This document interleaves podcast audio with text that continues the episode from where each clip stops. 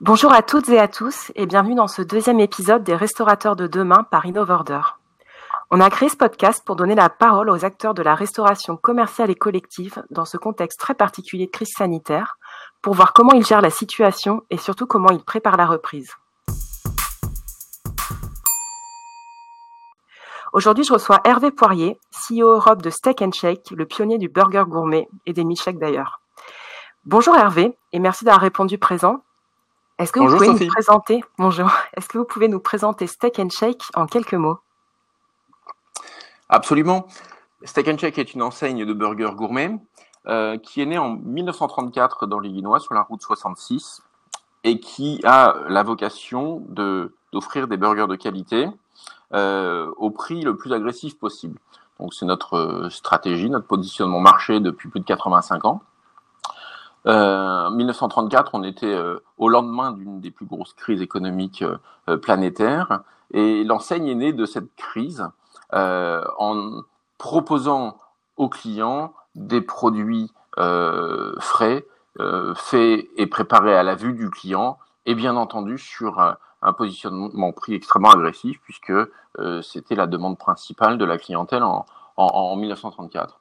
Depuis, c'est notre ADN de, de, de faire ce, ce, burger gourmet euh, le plus visible possible euh, du client. Ça a un côté donc euh, rassurant et puis ça a, ça a un côté euh, transparence, authenticité et bien sûr tout en maintenant euh, un, une prestation de service et un, et un prix le plus agressif possible.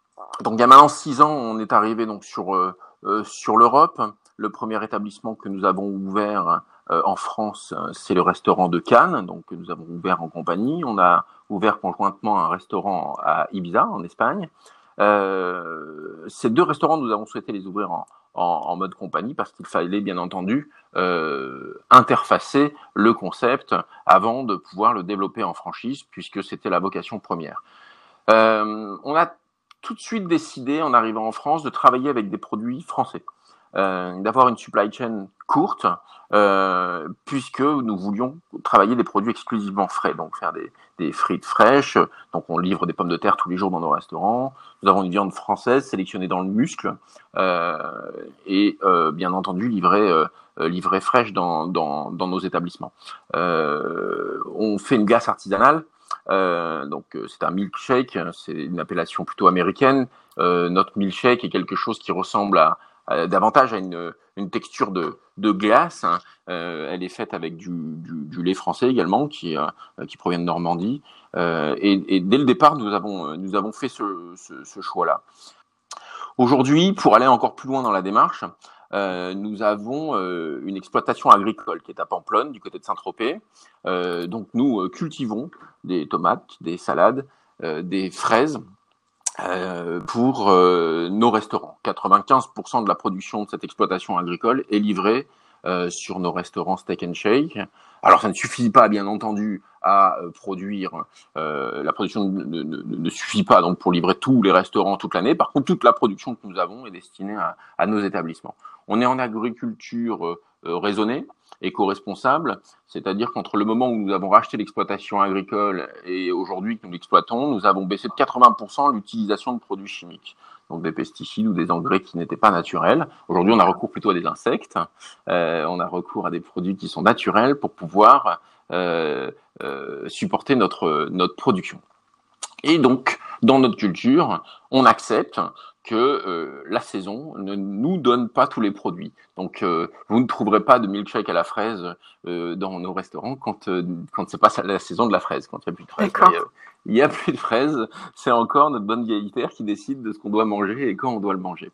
donc voilà, on a cette cette notion d'authenticité, le fait d'avoir accédé à, à, l'agriculture. Ça nous a permis également d'écrire un cahier des charges et euh, de le faire respecter à nos fournisseurs euh, en amont pour pouvoir euh, s'assurer que l'éthique sera, sera respectée dans, no, dans, notre, dans notre filière. D'accord. Et, que devient cette production, notamment de, votre propre jardin, bah pendant cette crise du, Covid? Vous continuez d'alimenter pour le drive ou vous... Alors, euh, c'est très compliqué en fait, euh, puisque euh, nous avons été confinés au moment où j'avais 7 tonnes de fraises sur les pieds. qui était évidemment destiné à être réparti sur sur le, le territoire français. et nous avons dû ben, réagir très très vite. C'est un produit qui s'abîme très rapidement et trouver donc des clients locaux. la consommation des Français, c'est également porté sur une consommation plus locale. Euh, donc nous avons eu des clients qui venaient euh, donc euh, sur l'exploitation pour pouvoir acheter des fraises. les petits centres commerciaux, enfin les, plutôt les, les supérettes ou, les petits supermarchés locaux sont devenus nos clients, alors qu'ils avaient plutôt l'habitude d'aller s'approvisionner en, produits d'Espagne. on a vendu notre production à une clientèle locale, puisque nos restaurants, dans un premier temps, ont été fermés, et puis que la deuxième problématique euh, que nous avons rencontrée, c'est une problématique de logistique. Aujourd'hui, la France tourne au ralenti, donc euh, il est impossible pour nous de trouver une logistique suffisamment réactive pour livrer des fraises en moins de 24 heures. Donc toute la production que nous avons sur, ce, sur cette agriculture euh, a été heureusement vendue en, en, en local, donc aux, aux revendeurs ou aux clients directs. D'accord, donc vous êtes très vite euh, réadapté finalement dans le contexte? Euh, Ce contexte nous force tous les jours à nous remettre en question. Tous les jours. Euh, sur plusieurs sujets. si on reprend donc la première annonce du président de la République, qui donc nous demandait de fermer nos établissements le soir même. C'était un samedi soir. Ça, ça, a donné le tempo. C'est-à-dire que en moins de trois heures, il a fallu que euh, nous nous réunissions, euh, qu'on comprenne exactement euh, les qui avaient été énoncés par le président et ensuite les écrits qui sont arrivés assez rapidement le lendemain pour savoir que, quel était le cadre de la réglementation. Donc, pour le métier de la restauration rapide, nous avions le droit de maintenir une activité de vente à emporter, de livraison à domicile et de drive dans le cadre de la livraison de la vente à emporter. Euh, donc, dans un premier temps, euh, notre décision a été de dire on utilise ce droit et on maintient euh, notre activité autant que possible sur euh, euh, la livraison domicile, les drives. Dès le dimanche soir, l'augmentation des commandes sur les plateformes de livraison à domicile était très significative. Et nous avons eu un défilé assez incessant euh, des euh, employés de ces plateformes, ces livreurs, euh, dans nos établissements pour venir chercher les commandes. Et j'ai considéré que nous n'étions pas prêts, que nous n'étions pas en sécurité, ni pour les livreurs, ni pour nos salariés, et par, et par déclinaison pour nos clients. Et, nous avons pris la décision de fermer toutes nos activités. donc le, le, lundi soir, Steak and Shake fermait ses 26 restaurants en France pour euh, pour prendre le temps. Donc euh, la, la première euh, analyse a été une analyse financière, c'est euh, quel impact, comment est-ce qu'on met nos équipes au chômage partiel, euh, comment est-ce qu'on va voir nos banques, nos bailleurs, euh, et puis ensuite, bien entendu, à l'écoute de, de, toutes les informations qui provenaient euh, des organisations syndicales professionnelles qui venaient euh, de nos experts comptables euh, et nous avons souhaité faire une à deux réunions par jour avec notre réseau pour pouvoir voilà piloter l'arrêt de la machine. Donc ça c'était sur le côté exploitation. Et puis il y a un autre côté qui est le côté production, puisque Steak and Shake ne travaille que des produits frais. Nous sommes en flux tendu sur notre filière de production. Donc bien entendu, euh, sur euh, l'approvisionnement euh, de, de, viande, de steak, sur les fruits et légumes, sur les pommes de terre, sur le pain. il a fallu arrêter toute la production. Et ça, sans aucun préavis. Et c'est ce qu'on déplore le plus. Hein, c'est une décision qui a été prise un samedi soir sans aucun préavis et qui a forcé des milliers de restaurants à fermer avec des denrées dans les frigos. Euh, et euh, donc euh, des, des, des, dizaines de milliers d'euros ont été perdus pour pour ce manque d'anticipation. Alors perdu pas pour tout le monde, bien entendu. Nous avons immédiatement contacté les associations pour pour que les, les, denrées périssables soient de toute façon consommées. mais ces pertes-là ont été ont été très dures, je dirais, à, à, à appréhender Et encore aujourd'hui, on a encore une certaine amertume parce que on aurait c'est toujours facile de dire ce qu'on aurait dû, faire, mais en tout cas, la perte financière sur les, marchandises a été importante. Donc nous, l'arrêt de la production est quelque chose qui a été assez coûteux également, puisque euh, était prêt pour nous à être livré et les restaurants étaient, euh, étaient fermés. Donc euh, les premiers jours, ça a été véritablement l'arrêt de la machine, euh, qui est un arrêt d'un système d'exploitation et également d'un système de production. Conjointement à ça, très rapidement, nous avons commencé à travailler sur notre protocole de sécurité sanitaire, euh, puisque la loi nous, autorisait donc de continuer à exploiter euh, de la livraison domicile et de la vente à emporter, euh, il fallait absolument qu'on puisse euh, mettre en place un protocole qui allait rassurer nos salariés, mais également leurs familles, puisque bien entendu, on imaginait que la difficulté allait, se présenter, c'est-à-dire des employés qui allaient dire, écoutez, moi je me sens pas en sécurité, je veux pas venir travailler, ou bien leurs proches euh, qui leur aurait dit, écoutez, il n'y a, a, pas de raison qu'ils prennent des risques pour, euh, pour, euh, pour, pour votre exploitation, de, de, de, contaminer notre famille. Donc on a mis un protocole en place qui est très strict euh, et que nous avons voulu euh, soumettre aux médecines de, du travail euh, et qui nous l'ont euh, validé. Après quelques échanges, hein, on a fait quelques allers-retours et on a fait valider donc un protocole de sécurité sanitaire qui était strict et contraignant. et il nous a fallu un tout petit peu de temps pour pouvoir le mettre en place puisqu'il nous fallait du matériel. Et ce matériel-là, comme vous le savez, euh, bah, n'était pas disponible. Hein. Euh, euh, tout ce qui est masque, visière, gants, gel hydroalcoolique. Donc il a fallu. Exactement. Donc il a fallu ben utiliser toutes les, les ressources et les, et les filières possibles pour pouvoir trouver du, du matériel pour, pour pouvoir relancer notre activité. Alors, ça, vous l'avez fait au niveau de la, de la tête de réseau ou c'est localement chacun a été cherché dans sa région euh, Non. Voilà un, partenaire non, non. non, euh, on a euh, on a piloté ça directement depuis euh, depuis le niveau franchiseur et accompagné nos franchisés donc à pouvoir obtenir ce ce type de matériel. Mais les canaux d'approvisionnement ont été parfois très surprenants. je vais vous faire sourire, mais on a on a reçu notre première livraison de masques euh, par un site qui s'appelle Groupon. D'accord. Euh, qui, avait encore des masques FFP2 euh, de disponibles. Et donc, on a approvisionné notre réseau par Groupon. Sachant que, du coup, à ce stade, euh, dans quel sens ça a été Une fois que vous avez pu avoir une, une vision de, du matériel et des protocoles que vous pouviez mettre en place, est-ce que vous avez dit ah, on dispose de temps, qui veut réouvrir? Je le simplifie. Hein. Ou est-ce que vous aviez déjà des demandes entrantes de la part de votre réseau où vous saviez que vous aviez tant d'établissements qui se déclaraient prêts à, maintenir une activité partielle, bon, à condition après qu'ils nous intéressent. Dans quel sens ça s'est passé au, niveau de l'échange avec euh, avec vos restaurants? Alors, euh, les réactions ont été très différentes. Euh, déjà, les, établissements qui faisaient de la livraison à domicile sur un niveau très intéressant euh, ont fait savoir que euh, euh bah, dès que possible, ils seraient intéressés pour ouvrir. Ceux qui avaient des drives également. Après, il y a des établissements sur lesquels euh, le modèle économique reposant uniquement sur la livraison à, à, à, domicile n'aurait pas été intéressant. Donc, effectivement, il fallait pouvoir regarder aussi cette, cette balance-là. Mais la moitié du réseau, assez rapidement, euh, euh, s'est manifesté comme étant intéressé euh, d'étudier le, le, projet. Donc le protocole de sécurité, une fois validé, a été présenté à nos équipes. Euh, une fois que le matériel a été reçu, on a pu rouvrir immédiatement cinq restaurants en livraison à domicile et en drive.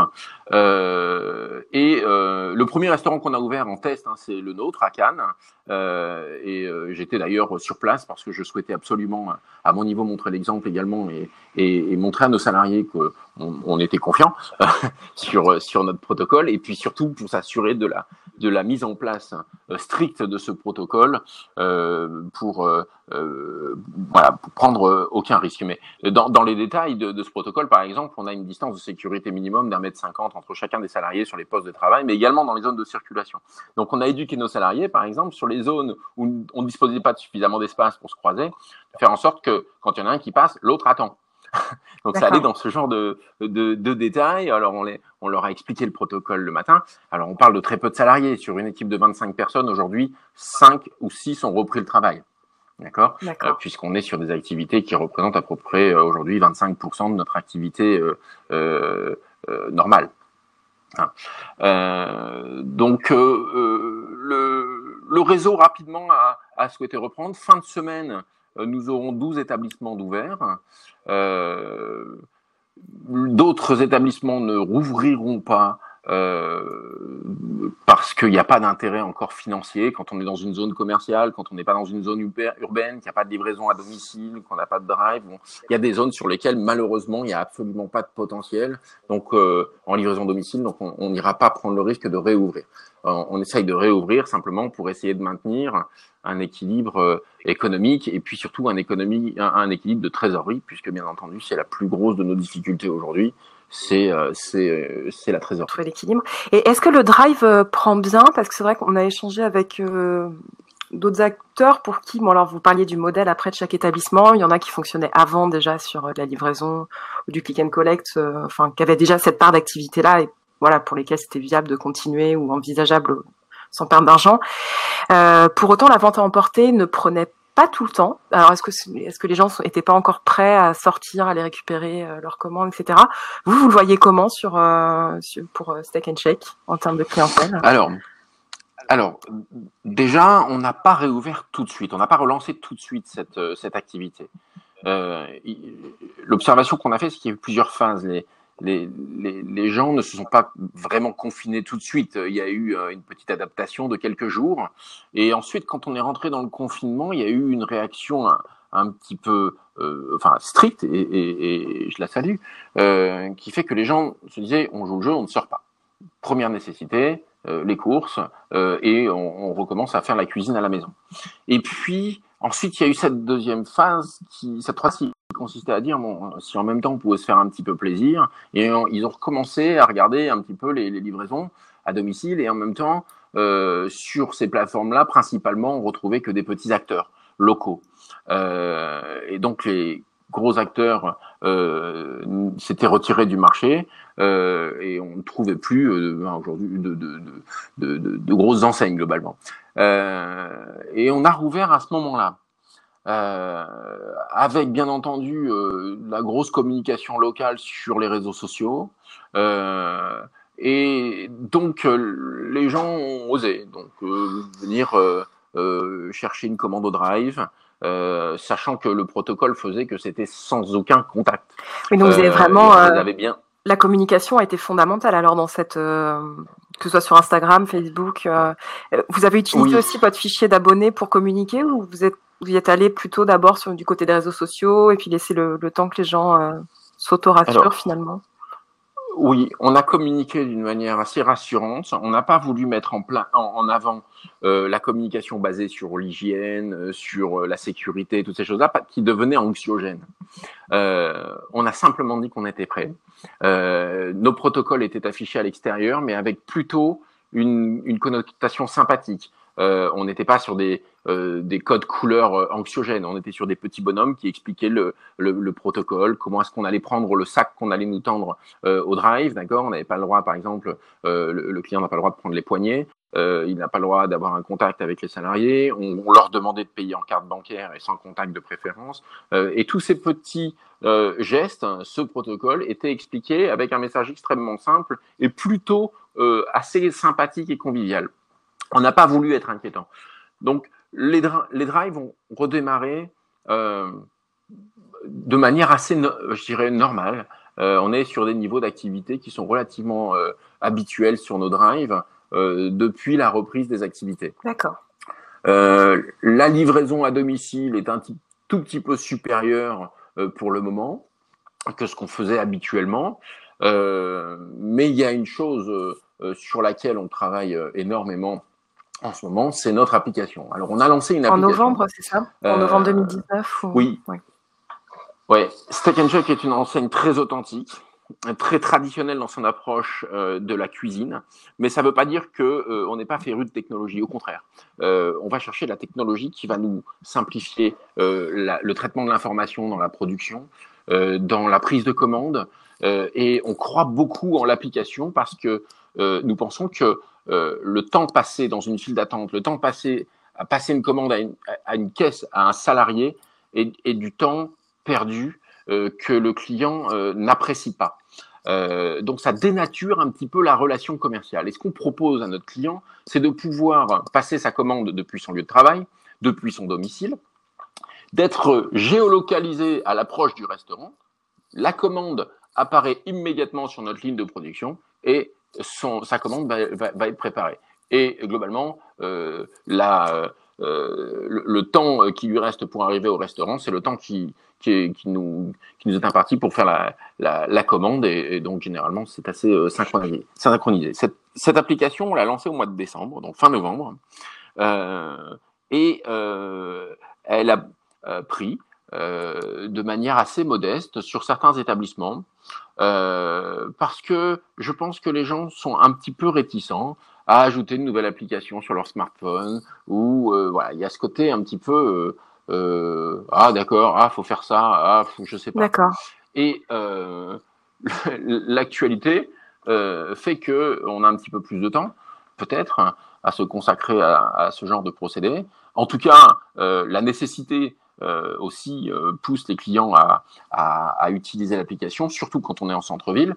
Commander euh, sur Uber Eats quand on est dans l'immeuble d'en face hein, ou Deliveroo, euh, bah, ça peut paraître un petit peu ridicule, alors que commander depuis chez soi et traverser la rue pour prendre son paquet, eh ben là, ça a un vrai intérêt. Donc l'application, eh bien, met, je dirais, de, cette situation et ça laisse présager, bien entendu, que les comportements clients pourraient être un petit peu modifiés euh, je dirais, à, à l'issue de cette crise. D'ailleurs, vous voyez ça euh, comment donc... comme, euh, Alors, peut-être sur l'évolution. Là, vous mentionnez l'évolution du comportement des clients. Euh, Est-ce que vous pensez aussi que on doit envisager des peut-être pas des changements de business model, mais de aussi une adaptation de la restauration, ou est-ce que finalement on peut imaginer qu'on reviendra à la normale euh, par une sorte, une forme d'oubli finalement d'après confinement? Alors je pense que beaucoup de gens ont dit beaucoup de choses sur ce sujet. Euh, la seule chose à laquelle je me prépare, euh, c'est être très réactif et pouvoir observer si les comportements changent. Euh, si personnellement, moi, j'ai une idée de ce qui va changer, euh, je vais être très clair, j'en ai absolument aucune idée. Euh, est-ce que les gens vont avoir au contraire envie de retrouver ce qu'ils ont laissé et euh, retourner dans ces habitudes-là, ou au contraire conserver les habitudes qu'ils ont acquises pendant cette période de confinement, ben, il y a les deux écoles. Euh, je pense que la vérité est certainement dans le milieu. Euh, en tout cas, la technologie prend le pas, et cette technologie est très souvent au service aussi de nos exploitations, euh, parce qu'elle nous rend service, elle nous permet d'être plus efficace, elle nous permet de nous consacrer autrement à notre client. Euh, plutôt que de faire de l'encaissement, on préfère faire de l'accueil ou de l'orientation client ou de l'explication. Ouais. Euh, donc, bien entendu, je pense qu'il y a des, des choses qui vont rester. Mais je, je, je suis incapable de vous dire aujourd'hui si les clients vont changer leur, euh, leur comportement. Il sera toujours aussi agréable d'aller manger dans un restaurant. Est-ce que les gens vont vouloir manger davantage chez eux? J'en doute. Euh, mais encore une fois, notre métier est compliqué en ce moment euh, et il le sera encore plus dans les semaines à venir euh, parce qu'on va avoir un déconfinement progressif. Euh, on va avoir bien entendu des, des, difficultés financières à, à, gérer, en tout cas des, des, difficultés de trésorerie. Et il va falloir en plus de ça s'adapter à un marché qui aura peut-être changé. D'ailleurs, en parlant de ça, vous êtes CEO Europe, ce qui veut dire que vous, vous avez aussi des retours de, de des pays voisins. Euh, Est-ce qu'il y a certains apprentissages ou évolutions qu'on peut qu'on peut d'ores et déjà transposer d'une région confinée à une autre, euh, vu que vous êtes présent dans, dans plusieurs pays? Alors, nous sommes présents en Espagne, Portugal et Italie. Euh, globalement, les, mesures et les comportements sont assez euh, homogènes, euh, pas, dans, la chronologie en tout cas. Euh, L'Italie a été l'un des premiers pays, enfin en tout cas qui a pris les mesures drastiques de confinement, mais la livraison à domicile avait été maintenue. donc sans, véritablement, je dirais, mener des réflexions sur les protocoles de sécurité dans un premier temps, et, et, ensuite euh, ça a été un tout petit peu plus euh, euh, réglementé. Je pense qu'on a eu, nous, l'enseignement de l'Italie, effectivement, euh, pour se dire maintenir la livraison à domicile coûte que coûte dans un premier temps, c'est pas quelque chose de, euh, comment dire d'honnête hein, sur le plan respect euh, des consignes qui étaient dictées par le gouvernement. L'idée, c'était véritablement d'éradiquer la propagation du virus. Euh, et effectivement, la livraison à domicile sans une vraie réflexion des protocoles de sécurité sanitaire, euh, eh bien, n'était pas n'était pas envisageable. Alors, les plateformes de livraison, elles, avaient déjà fait un travail d'anticipation. Par contre, les établissements eux-mêmes ne l'avaient pas fait. Donc, il a vraiment fallu avoir cette réflexion. Je pense que c'est un enseignement que nous, on avait tiré de, du modèle italien qui avait une dizaine de jours d'avance euh, sur nous. Euh, mais pour l'Europe, globalement, les, les, mesures et les, et les réactions ont été relativement euh, homogènes. Très bien. Bah, merci beaucoup. pour conclure, on, on, a une petite question peut-être un, peu plus personnelle. Comment se passe ce confinement pour vous? Est-ce que vous travaillez, bon, bah, à part pour la réouverture du restaurant, mais est-ce que vous travaillez avec vos équipes au quotidien, de, depuis chez vous ou, ou, au bureau? Comment ça se passe pour vous le confinement? Alors, euh, moi, je suis euh, confiné au bureau et euh, confiné dans le restaurant de cadre. D'accord. Euh, au bureau d'abord parce que j'habite pas très loin de, mon bureau et que, que j'ai la possibilité d'y aller, donc c'est assez assez confortable de maintenir malgré tout une activité professionnelle dans un cadre professionnel euh, et, et que j'ai besoin d'être également avec toute mon équipe. Il faut savoir que euh, tout l'exécutif de Steak and Shake est mobilisé, euh, les opérations, les achats, l'IT, euh, et on, a envie d'aller visiter également notre restaurant. C'est un restaurant compagnie, mais on y va régulièrement. je m'y rends régulièrement. Euh, il est important en fait que les, équipes sentent qu'on est qu'on est là et que euh, le protocole s'applique à nous euh, et qu'il n'y a pas il y a pas d'exception. Voilà, on a on a une vision très opérationnelle du management et et dans ces moments-là, on a on a besoin aussi euh, d'être ensemble avec une distance de sécurité importante, mais euh, c'est important de soutenir nos équipes et de montrer l'exemple. Très bien. Écoutez, parfait. Euh, merci beaucoup Hervé d'être venu échanger avec nous aujourd'hui. Euh, on vous souhaite. Merci à vous. On vous souhaite une bonne reprise à vous puis à, bon, à tous les restaurateurs, mais, mais chacun dans, dans, son bateau, mais tous ensemble finalement. Euh, un grand merci aussi à tous nos auditeurs. On espère vous retrouver encore plus nombreux dès le prochain épisode. D'ici là, n'hésitez pas à partager ce podcast pour le faire connaître, à nous laisser 5 étoiles sur votre plateforme préférée ou tout simplement à nous suivre sur les réseaux sociaux pour continuer à échanger. Passez une bonne journée et à la semaine prochaine.